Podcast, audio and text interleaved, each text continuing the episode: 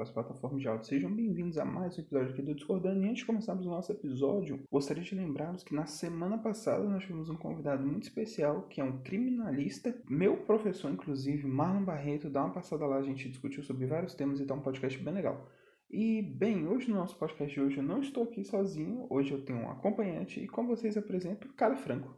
Olá, galerinha do podcast. É um prazer estar aqui novamente com a nossa convidada especial de hoje. E bem, pessoal, nossa convidada de hoje é uma participação muito especial, pois ela é professora, inclusive foi minha professora, ela é cientista, professora e mestre em física. Com vocês, Gabriela Lima. Olá, pessoal. Eu sou a Gabriela Lima, sou professora de física, mestre em ensino de física, formada em física, professora de física. Já tive o prazer de ser professora do Pedro e da Kyla, então estou aqui podendo também falar deles. Estou aqui no Discordando hoje para fazer o que eu faço com o Pedro desde 2016, que é discordar dele. E é isso, vamos bater um papo sobre ciência. E, bem, começando oficialmente o nosso podcast de hoje, a pergunta que fazemos para todos os nossos convidados é: quem é você? Conta um pouco da sua história, professora. Então, né? Pergunta complexa isso de quem é você. Eu sou a Gabriela Lima, sou formada em Física pela UNB, sou mestra em Ensino de Física também pela UNB, sou professora da rede particular, leciono no Colégio IESB. Gosto muito de conversar sobre ciência. O tema da minha dissertação de mestrado foi o ensino de física, né, através de filmes de ficção científica, então me interesso muito pela relação da física né, e da ciência como um todo na sociedade, como a gente prende né, coisas de ciência a partir da ficção científica. Eu sou essa pessoa. Bem, professora, a senhora disse que é formada em física. Por que a senhora fez a escolha desse curso? essa pergunta é ótima. Por muito tempo eu não, não consegui responder direito essa pergunta. Às vezes na cabeça da gente né, não fica muito claro porque a gente escolhe fazer uma coisa e não outra porque a gente simplesmente faz, né? A gente gosta, se interessa por uma área e vai se aprofundando. Então, justamente, né, uns dias atrás, realmente, né? Não foi há anos atrás, não. Acho que na semana passada eu tive uma clareza mais ou menos sobre isso, quando eu tive que responder essa pergunta algumas das vezes, né? Uma vez mais, além de todas as vezes que eu tive que pensar sobre ela. Então, eu acho que quando a gente escolhe um curso, né, uma graduação, tem várias coisas envolvidas. No meu caso, com a física, eu já gostava de física desde o ensino médio, né? Eu me apaixonei pela física no segundo ano do ensino médio, muito inspirada também por uma professora de física, que eu admirava bastante. Então, já gostava de física, mas aí não, não conhecia muito bem o curso e tal. Me interessava por outras áreas também, como todo jovem se interessa por várias áreas e não sabe muito bem o que escolher. Me interessava por coisas da saúde, me interessava por filosofia, e aí tive que colocar na balança essas escolhas. Entendi rapidamente que esse negócio de saúde não era para mim, esse negócio de sangue é um pouco complicado. Tive que escolher entre essas duas áreas. Já queria ser professora, né? Então não era um problema para mim ser professora. Já me interessava. Entrar na física seria uma possibilidade mais promissora que outras áreas, mesmo dentro da licenciatura. Então, entrei na física, fiquei algum tempo né, entre o ensino médio e a graduação, meio no limbo, fazendo outras coisas. Busquei entrar na universidade no curso de física. Então, eu acho que muitas coisas pesaram, né? não só o interesse, não só o gosto, simplesmente. Eu acho que a gente passa por esses processos quando a gente vai escolher né, uma, uma carreira, e eu acho que nós, depois que passamos, não deixamos isso muito claro, que, que às vezes a gente pensa também no mercado, a gente pensa nas possibilidades que a gente tem.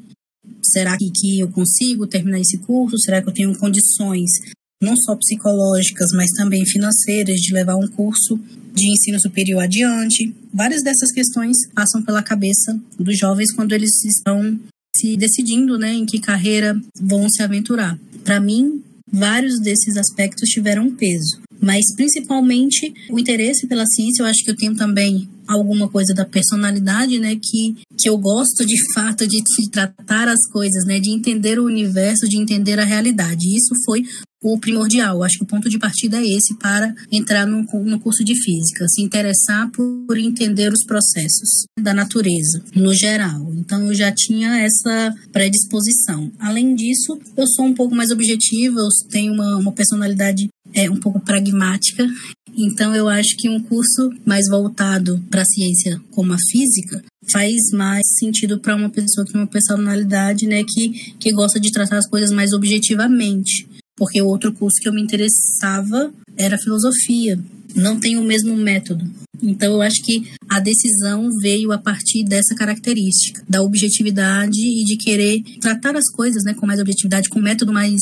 que hoje em dia né, eu já, já penso diferente, mas eu acho que esse foi um dos, dos pontos de partida. Entender a realidade, como eu acho que deveria ser, o método de ser mais objetivo e também né, o mercado não ser um mercado tão, tão saturado. A gente não tem, pelo menos antigamente, né?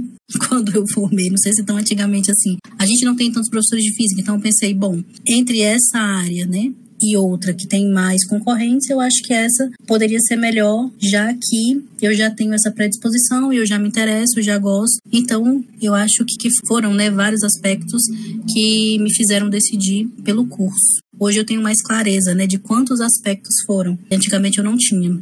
Então, professora, mas como é ser professora física e como a gente pode retratar ela na sociedade? De fato, eu acho que atualmente já existem mais profissionais formados nessa área. Existem mais cursos. Na minha época, aqui em Brasília, né, os únicos lugares que tinham o curso era na Católica e na UNB. Então, já limitava um pouco as opções. Atualmente existem outras universidades que já estão investindo no ensino à distância, então existem mais possibilidades para as pessoas que querem formar em física. Você, mesmo que não tenha aqui em Brasília o curso presencial, você pode fazer o curso em outras universidades à distância. Então, acho que aumenta as possibilidades. Então, atualmente, eu acredito que tenham mais profissionais formados nessa área no mercado. E aí, como ser uma professora de física, né, a experiência de ser uma professora de física é atravessada por vários aspectos. Quando você é professor, você entende, né, várias várias coisas do comportamento humano. Você tem que lidar com várias pessoas. É muito difícil lidar com pessoas, né? Sendo aluno, sendo colega de trabalho, sendo uma pessoa da física que tem não um comportamento, eu não acredito que as pessoas tenham esse comportamento, mas existe uma construção da ideia do comportamento, né, de como deve ser o comportamento de uma pessoa de exatas, por exemplo. E eu acho que a física ela trabalha nesse extremo, né? As pessoas que se interessam e as pessoas que formam no curso de física têm ali um comportamento típico, né, das pessoas de exatas, né? Dito, um comportamento dito de pessoas de exatas. Então eu acho complicado a gente lidar com pessoas. Eu não vou me tirar desse desse pacote. Então a gente passa o curso inteiro tendo ali dificuldade de relacionamento, de se integrar.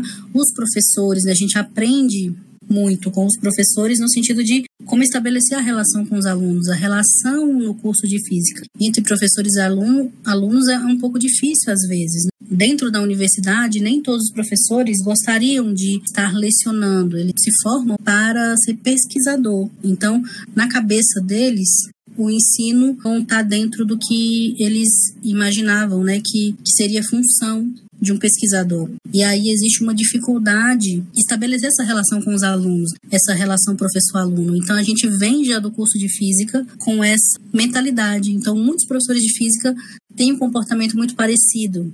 E ser uma professora dentro desse meio, né, primeiro ser aluna do curso de física e depois ser professora de física no ensino médio, né, na educação básica, é atravessado por essas experiências. Então, para mim, tentar entender, né, como os alunos se comportam e como eles recebem uma professora, que é diferente de um professor, porque quando a gente pensa no cientista, a gente já tem uma imagem construída do que é um cientista. A gente já tem uma imagem construída do que é um professor de física, porque é sempre um professor. Então, ser uma professora já me coloca ali posição diferente, né, do que se espera.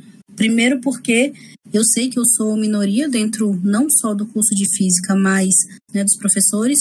Eu já trabalhei em escolas que a gente tinha 20 professores de uma cadeira né, de física que tinha 20 professores e três professoras, estamos ali um ponto fora da curva. E isso também está na cabeça dos alunos. Eles têm uma ideia muito cristalizada do que é um professor de física. Ser uma professora dentro desse contexto é ter que lidar com a expectativa desses estudantes sobre o que eu devo ser e como eu devo me comportar e que aula que eu tenho que apresentar. A experiência de professor já é uma coisa né, interessante de ser estudada. A experiência de ser professora de física dentro de, um, de uma área que é predominantemente masculina é uma coisa que é atravessada né, por mais obstáculos. Então, eu entendo que a expectativa dos alunos, ao me ver sendo professora de física, ela, ela quebra né, um pouco, porque eles têm uma ideia do que é um cientista, uma ideia do que é um professor de física, e aí eles têm, têm que lidar com uma professora, né? Tem que lidar com uma professora que às vezes não é exatamente o que eles gostariam que fosse, porque eles já têm uma ideia, né, do que deveria ser. Ser atravessado, né, pelas relações com as outras pessoas da escola, não só com os alunos. Eu acho que tem duas experiências aí, a experiência de ser professor e a experiência de ser professor de física, ou melhor, professora de física. Então eu acho que como professora de física, às vezes eu fico observando como os alunos se comportam e como eles às vezes me colocam em situações de provar, de me provar, né, como, como professora, porque está fora do imaginário deles, né? Tá ali destoando do que eles esperam. Então eu tenho a noção de que eu sou provada mais vezes, não só por ser professora, mas por ser professora de física. Então eu sei que em comparação com um professor de física, talvez comparando, né, com um professor, talvez eles não testassem um professor de física. Talvez eles me testem mais exatamente porque não estão acostumados com a ideia, né? É claro que eu dou aula numa escola que eu acompanho os alunos desde o início do ensino médio até o final, mas isso é raro de acontecer. Na escola que eu trabalhei anteriormente, eu sei que a cadeira de física tinha 20 professores e quatro professores de física. Então, eu sei que está ali na minoria e eu sei que a experiência é atravessada por essas expectativas dos alunos. Os alunos esperam coisas diferentes da gente, que é professora. E quando a gente é professora de física, as expectativas são outras e a gente tem que lidar, tem que fazer essa volta, tem que criar outros tipos de relação, por ser uma pessoa que está ali num lugar onde eles se surpreendem. Eu acho que eu poderia resumir dessa forma. Bem, professora, fazendo adentro ao que a senhora disse, eu nunca tive um professor de física. Todas as vezes sempre foram professores, que por sinal foi apenas a senhora e a professora Letícia, no nono ano. Mas, bem, uma pergunta que me veio agora aqui assim na cabeça é o que a senhora tem a dizer desse perfil de cientista que naturalmente vem à cabeça quando a gente fala é o Dr. Brown de Volta para o Futuro então o Albert Einstein? Esse é, é um estereótipo, né? Uma imagem que a gente constrói do que é ser um cientista. Então, desde que a gente começa a entender né, o que é ciência e o que é um cientista, a gente tem, não, não só com a, com a ciência, né, mas com tudo na vida, a gente se relaciona com a nossa realidade, a gente entende, entende o mundo através dessas imagens que a gente cria na cabeça. Então, você pensa numa palavra, você associa ele numa imagem. Processo natural que a gente faz. No caso do cientista e da ciência, à medida que a ciência se estabelece como uma verdade, a gente sabe que o conhecimento ele não é não está aí para todo mundo né? não são todas as pessoas que têm essa possibilidade de ter ali uma autoridade né? de ser uma autoridade no conhecimento então à medida que a ciência se estabelece como uma verdade algumas pessoas vão estar ali como representantes dessa verdade. Normalmente são pessoas que foram escolarizadas, têm ali condições de investir, investir tempo e dinheiro nas suas pesquisas.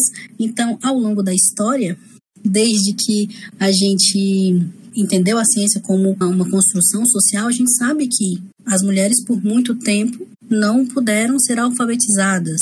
As mulheres, por muito tempo, foram colocadas em funções muito específicas para as mulheres. Então, existem habilidades que as pessoas acreditam, né, que existem habilidades que são de homens e habilidades que são de mulheres. Então, os homens, eles são mais objetivos, eles têm mais facilidades com as ciências exatas essa ideia é uma ideia estereotipada. Então, as mulheres elas são mais sensíveis, elas têm facilidade com as áreas de humanidades, de saúde, porque elas cuidam.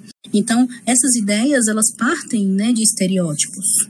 Então, elas ajudam a gente a criar a imagem de um cientista como sendo um homem, né, normalmente idoso, porque tem ali um conhecimento acumulado. Tem essa imagem mesmo, como você falou, do Dr. Brown ou do próprio Einstein, né? De jaleco sempre, cabelo bagunçado. Então, essa imagem, ela já está na cabeça das pessoas. Então, quando você coloca ali alguém que está diferente disso, que está na cabeça das pessoas, elas estranham, porque está quebrando ali uma ideia que elas já tinham formado, que é uma ideia que, que é um estereótipo, mas ela tem aquela associação, associa essa imagem com o que é ser cientista. Então, a experiência de ser professor é atravessada por isso, porque, primeiro, eu estou num curso que é majoritariamente de homens, então lá no fim do curso eu tinha matérias que eu era a única menina da turma. Né? Tinham, sei lá, turmas eram pequenas, né? no sentido de, ah, eu era a única menina de 100, não, era, sei lá, 10 alunos, uma menina, 15 alunos, duas. Então, quando a gente pensa a maior parte né, das pessoas ali são homens, a gente já se sente uma estranha, né?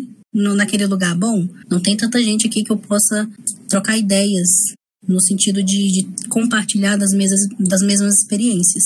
Isso vai ser refletido lá na sala dos professores, porque a maior parte dos alunos que formam são homens. Então, lá na sala dos professores, eu sei que numa cadeira de 20 professores vai ter, com certeza, 75% de professores homens e 25% de professores mulheres. Então, a gente sabe que existe essa diferença e a gente sabe que a gente está indo contra o fluxo, né? No caso da, da professora que você citou, a Letícia, ela foi minha colega de curso. Então, no caso, né, o seu caso específico, que só teve professoras, é uma coisa muito rara de acontecer. Porque dentro daquela instituição, era eu, ela e mais uma outra professora, e tinham 17 professores, 15, 16 professores. Existe essa diferença e a gente tem que entender que não é só simplesmente ser professor de física, né? Quando você está numa uma sala que tem vários homens, aí eles falam né, várias coisas que na cabeça dele faz, na cabeça deles fazem sentido. São coisas, inclusive, que são violentas, né, pra gente, né? A forma como eles falam, né, das alunas, das colegas de trabalho, eles às vezes esquecem que a gente está na sala. Então, ou eles lembram, né, e ficam assim tentando não falar uma linguagem que, que vá nos ofender, mas assim a gente percebe que existe ali um contrato, né, de que não vai falar porque a gente está na sala. Então não é uma relação simplesmente natural. Existem alguns comportamentos, né, que, que são típicos dessa relação. Então quebrar, não, não quebrar, né, o estereótipo, mas estar ali representando alguma coisa que as pessoas têm uma imagem né, que deveria ser diferente já é um desafio para a gente. Sair do curso de física já é um desafio, mas entrar na carreira e aí ter que lidar com os alunos que não estão esperando que a gente seja professor de física, ou às vezes até que a gente saiba física, não é professor de física, mas aí você sabe, nossa, professor, você sabe isso? Claro que eu sei, eu estudei isso. Então, é um detalhe que a gente tem que lidar todo dia. Mas assim, eu só falei coisas que parecem ruins. Tem que falar uma vantagem também, né? Estar ali, para mim, que escolhi o curso também muito inspirada por uma professora, eu acho que para mim hoje estar nessa posição é também dar oportunidade para outras meninas entenderem, né, que, que é possível, que pode ser também, né, uma opção para elas, mesmo que elas estejam fora do, do que se espera. Mas eu acho que isso é uma vantagem que, que vale a pena lidar com as desvantagens por conta disso. Então, professora, aproveitando um pouquinho sobre o que a gente estava falando, é, você poderia falar um pouco sobre o machismo na ciência e também levando em consideração a relação das premiações? Eu comecei falando desse tema, né? Sem, sem querer, já tinha entrado nesse tema. De ser uma, uma mulher no curso de física e ser uma professora de física, né? Essas coisas elas são atravessadas por expectativas das pessoas no geral, né? De você estar ali no lugar em que não era para você estar. Então, é claro que existe muito muito machismo nas áreas de ciências exatas como um todo, na física não seria diferente. Eu acho que não só nas áreas de ciências exatas, em todas as áreas existem essas relações. Eu acho que nas ciências exatas elas ficam muito óbvias. Na física, engenharias, essa percepção é muito óbvia, porque a gente vê que não tem ali uma quantidade de mulheres. Isso acontece porque as mulheres não gostam de ciência, isso acontece porque as mulheres não são boas, não são boas o suficiente para entrar nos cursos e formar nos cursos, né, e produzir a partir disso. Eu acredito que não. Né? Acredito que tem ali vários mecanismos sendo usados para evitar que essas pessoas estejam nesses lugares. Não só de mulheres, mas várias outras pessoas que não estão dentro do estereótipo. Tudo que a gente né, já definiu como sendo estereótipo de cientista, tudo que está fora disso está no lugar errado. Por isso que é um estereótipo, né? É por isso que é um padrão ali que as pessoas já, já cristalizaram na cabeça. Então, é claro que existe e é claro que reflexo disso são, são as premiações a gente observa que, e aí isso eu vou falar sendo um dado mesmo, que eu escrevi um artigo para dissertação sobre a representação das, das, mulheres cientistas, e eu fiz exatamente essa, esse levantamento. Esses dados que eu vou trazer aqui, de 2019. O prêmio Nobel ele existe desde 1901 e ele é concedido para as áreas de física, química, fisiologia ou medicina, literatura e paz, além do de economia, né? O, o de economia foi o último a ser criado, que foi criado em 1968. Em todos esses anos, 896 pessoas, né? Até o ano de 2019 foi quando eu fui atrás desse dado. 896 pessoas ou instituições foram laureadas com o prêmio. Dessas 900, é, 896, 48 eram mulheres. Dentro dessas 48, 36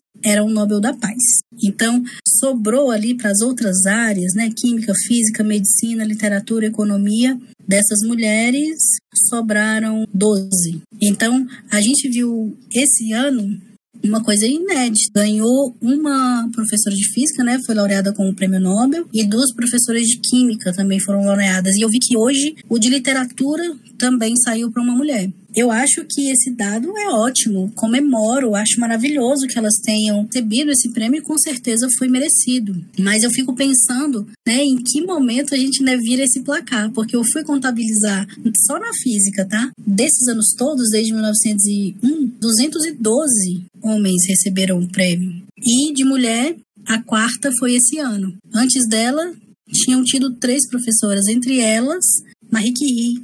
Então, realmente é um cenário que a gente observa que reflete, né, não só a mentalidade, mas o cenário de que não tem tantas professoras para serem premiadas, porque as mulheres não conseguem acessar mais, os cargos mais altos das carreiras. Primeiro, esse corte já começa já no ensino médio, né? A gente começa, e aí é um assunto, vários podcasts, né? a gente já começa a ter o interesse minado pela ciência desde o fundamental, desde criança. Então, isso vai sendo reforçado à medida que a gente avança nos estudos, faz com que a gente também tenha esses estereótipos. A gente construa essa ideia de que a gente, né, como mulher, como pessoa que não está ali dentro do padrão, que não gosta ou que tem dificuldade, né? Uma coisa que eu ouço diariamente. Ah, não, eu não consigo, não sou de exatas. Que as meninas repetem isso, mas na verdade, quando a gente observa os dados, no ensino fundamental, as meninas elas são muito melhores que os meninos em termos de nota. Então, o que, que acontece para que, de repente, elas ou tenham muita dificuldade ou não se interessem? Existem vários mecanismos que, que funcionam para que a, as mulheres sejam retiradas dessas áreas, né? Que pessoas que estão fora do padrão. Eu estou falando aqui muito mulheres porque eu estou partindo da minha experiência mas a gente pode acrescentar, né, várias pessoas que estão fora do padrão, né, vários tipos de pessoas que estão fora do padrão de ser um homem idoso, branco, hétero. Então a gente pode colocar várias características que estão dentro do padrão que afastam as outras pessoas que não estão.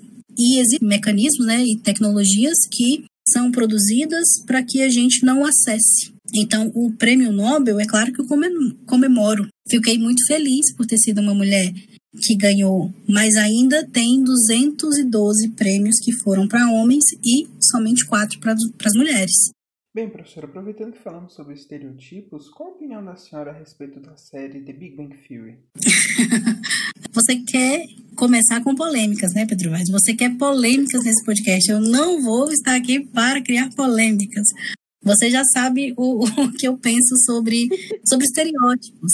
E eu acho que a série ela traz muito, muitos estereótipos. Eu acho que é uma atualização. Quando a gente pensa no Dr. Brown, por exemplo, lá do De Volta para o Futuro, ele tem ali um estereótipo que faz muito sentido lá nos anos 80. Para a gente, aquele estereótipo atualmente não, não faz tanto sentido, né?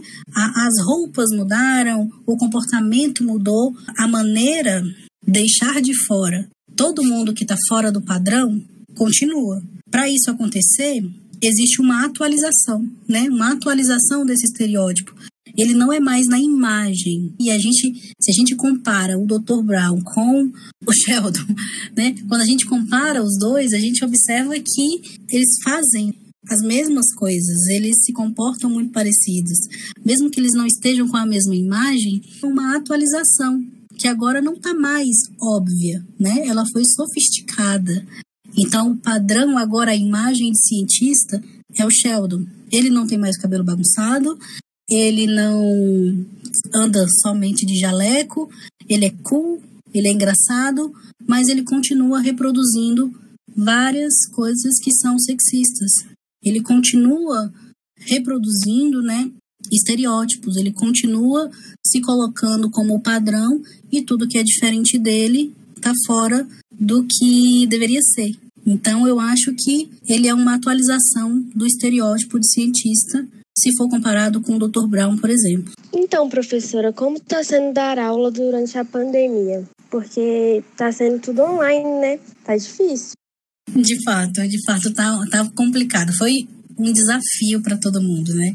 Engraçado você me perguntar isso porque eu fico pensativa sobre como o nosso sistema de ensino ele, ele é complicado, complexo, porque primeiro ninguém queria estar numa pandemia, é um fato. Nós não gostaríamos de estar enfrentando uma coisa que a gente não sabe o que é. Tivemos que ficar em casa, tivemos que reinventar maneira de dar aula. A gente teve que e foi realmente na unha, tá? A gente passou lá no início por semanas de treinamento, ter que lidar com plataformas que a gente não sabia como lidar, né? Vários professores com muita dificuldade de lidar com as plataformas, né? Temos aí também uma dificuldade com a internet, né? A internet cai toda hora, alguns serviços não, não prestam o serviço combinado, oferece ali uma internet, mas quando a gente vai ver no dia a dia não funciona direito, isso também é um desafio. E aí muitos estudantes desmotivados.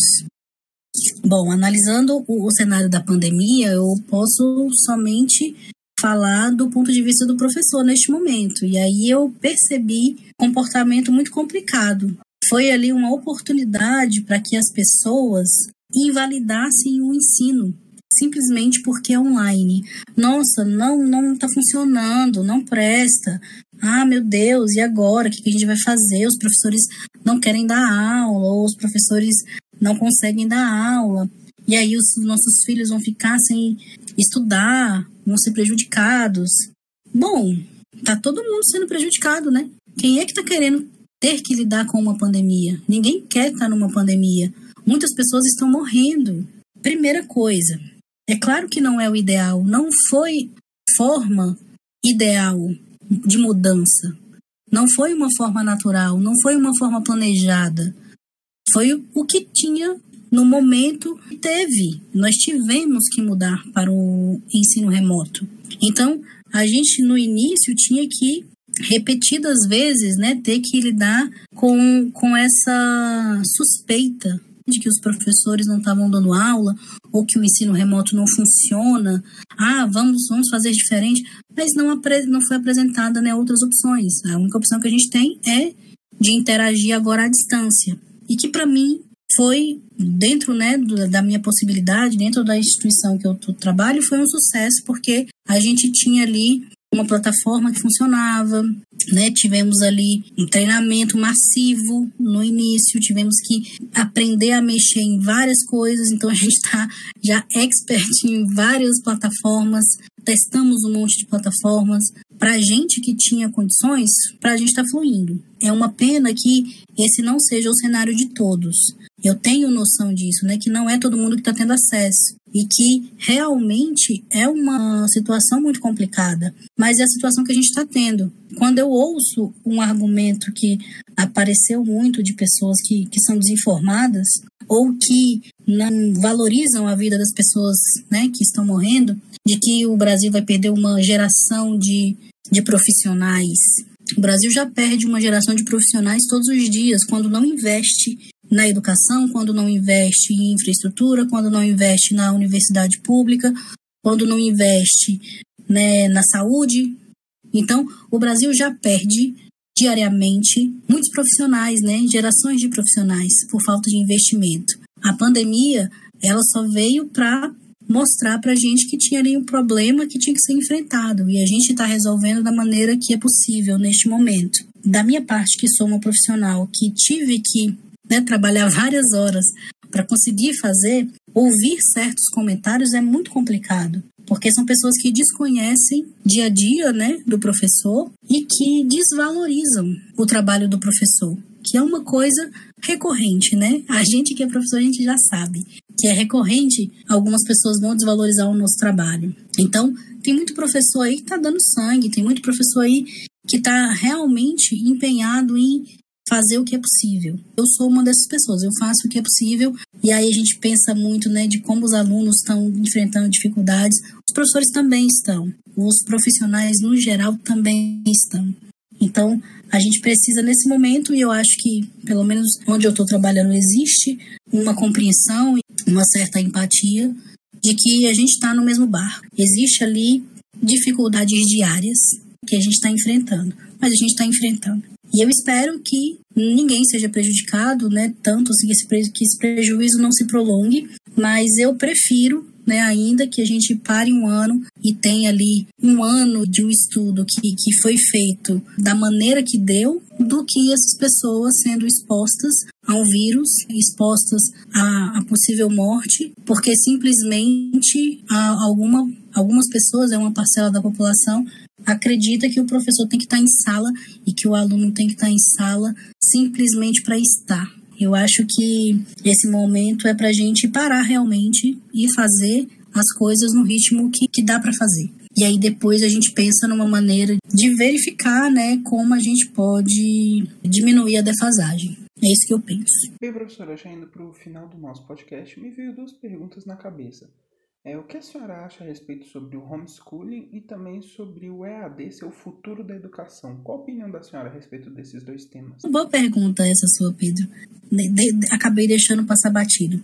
Me focou ali na experiência de professor, mas eu acho que uma coisa que você falou que é muito importante e que está em voga muito, não a qualidade, mas sobre a eficiência do ensino remoto, sobre a eficiência do EAD. Eu acredito que sim, é possível ter uma educação de qualidade com EAD, com EAD de qualidade. Então, existem EADs que são de qualidade e existem EADs que não são. Então, a gente precisa primeiro separar isso, porque houve também uma confusão sobre isso. Ah, EAD não presta. Não é bem assim. Existem instituições que investem em EAD, um EAD de qualidade, e é possível sim você ter uma boa formação no EAD porque o EAD ele é feito para se encaixar na sua rotina. Então, ele tem ali toda uma metodologia voltada para uma estrutura de rotina. Então, o EAD ele é muito eficiente nesse sentido. Uma pessoa que não tem a possibilidade de estar tá de manhã todas as manhãs ou o dia inteiro, existem cursos integrais numa faculdade, numa universidade. Bom, essa pessoa ela pode optar por essa modalidade. A, modalidade, a modalidade EAD pode ser 100% EAD ou parcialmente EAD. Então, a gente precisa separar essas duas coisas. Quando as pessoas dizem simplesmente que EAD não funciona, que EAD não presta, que não tem qualidade, que só é possível um ensino pleno presencialmente, existe aí uma, uma desvalorização mesmo do ensino, uma ignorância sobre a forma do EAD. O EAD, ele pode sim ser feito com qualidade. Então, eu acredito que o AD tenha qualidade desde que seja essa, seja essa a premissa do curso. Então é possível fazer um EAD de qualidade. Sobre a nossa situação, é uma coisa que está muito né, sendo não sendo discutida, porque ultimamente as coisas não estão sendo discutidas, né? Elas são colocadas né, meio que impostas, ou meio que aproveitando né, uma situação que as pessoas não estão observando bem, né? Aquele projeto de lei, coisas assim. As pessoas estão com foco em outra coisa, vai passando as coisas, né? No caso do, do ensino, né, domiciliar. Estranho, eu acho esquisito porque quando você coloca ali o ensino domiciliar, você não tem parâmetro. Se for alguma coisa que exista ali um parâmetro, se for alguma coisa que exista regras bem claras e bem objetivas, eu não sei se eu o que eu pensaria, mas assim, a princípio eu entendo que seja um caso de oportunismo de algumas pessoas, do interesse, né, de algumas redes, de fazer com que o ensino vire, né, mais ainda, né, mais do que já está sendo um produto simplesmente. Então eu acho que é muito complicado esse negócio de ensino domiciliar, porque a gente não sabe qual é o parâmetro que está sendo colocado, mas acredito no EAD. Acredito que o EAD pode ser feito com qualidade, sim, e que pode ser eficiente sim, desde que seja né, pensado para isso, desde que respeite uma metodologia desenvolvida para esta modalidade de ensino. Bem, professora, para poder darmos encerramento ao nosso episódio aqui de hoje, temos um costume aqui no Discordando onde o convidado indica três pessoas que ele gostaria de ver aqui no Discordando. Então, quem são as três indicações de pessoas que a senhora gostaria de ver aqui no Discordando para a gente bater esse papo? Eu acho que seria interessante trazer Viviane Dantas, que é professora de Química, tem a professora Karina Henriques, a professora Jéssica Lorena, que é professora de História. É, eu acho que eu indicaria esses três nomes. Excelentes indicações, professora. Entraremos em contato com elas para poder trazermos mais gente aqui para o nosso podcast. E bem, para a gente poder encerrar, antes disso, gostaria de agradecer a Carla pela participação dela aqui no nosso episódio de hoje. Foi um prazer estar aqui hoje, novamente. Professora, foi um prazer conversar com você e muito obrigada por me chamar para participar. E claro, também gostaria também de agradecer a nossa convidada. Muito obrigado, professora Gabriela, por ter dado um pouco do seu tempo aqui para conversar conosco hoje. E para os nossos ouvintes, onde nós podemos encontrar a senhora? Alguma rede social, algum site? Opa, então, ó, é, vocês podem me encontrar no perfil do Instagram chamado Física Sua Linda. Converso sobre algumas coisas sobre ciência, analiso algumas obras de ficção científica ou não. Já fiz algumas lives sobre alguns filmes, né? Tô sempre conversando pelos stories com as pessoas. Podem me encontrar lá no Física Sua Linda. Bom, então, pessoal, eu quero agradecer o convite de vocês. Foi uma conversa muito divertida. Me chamem futuramente, depois, né, se quiserem trocar outras ideias. É, muito obrigada pelo convite, foi muito legal participar. E é isso. E bem, galera, que ouviu a gente até aqui, muito obrigado a vocês pela sua audiência. Lembrando que na semana passada nós tivemos o criminalista Marlon Barreto, que está um podcast imperdível, dá aquela conferida. E no próximo podcast teremos um convidado especial e surpresa ainda. Porém, a maioria de vocês já deve saber quem é, que a gente postou lá no Instagram. Então siga lá a gente, arroba Discordando Podcast, para você sempre ficar atento às novidades. A gente está sempre interagindo por lá. Então é isso, galera. Muito obrigado a todo mundo que ouviu até agora e até o próximo episódio do podcast. Fui! Música Thank you.